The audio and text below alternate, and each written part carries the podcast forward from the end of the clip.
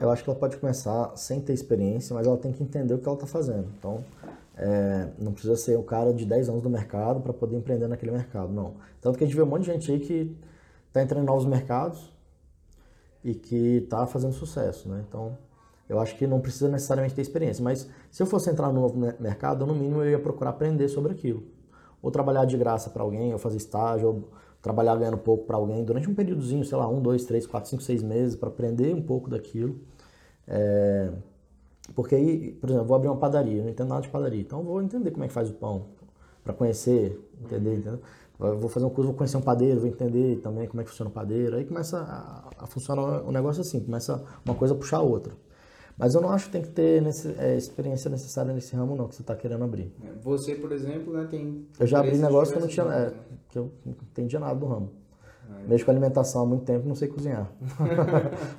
então você acha que não tem...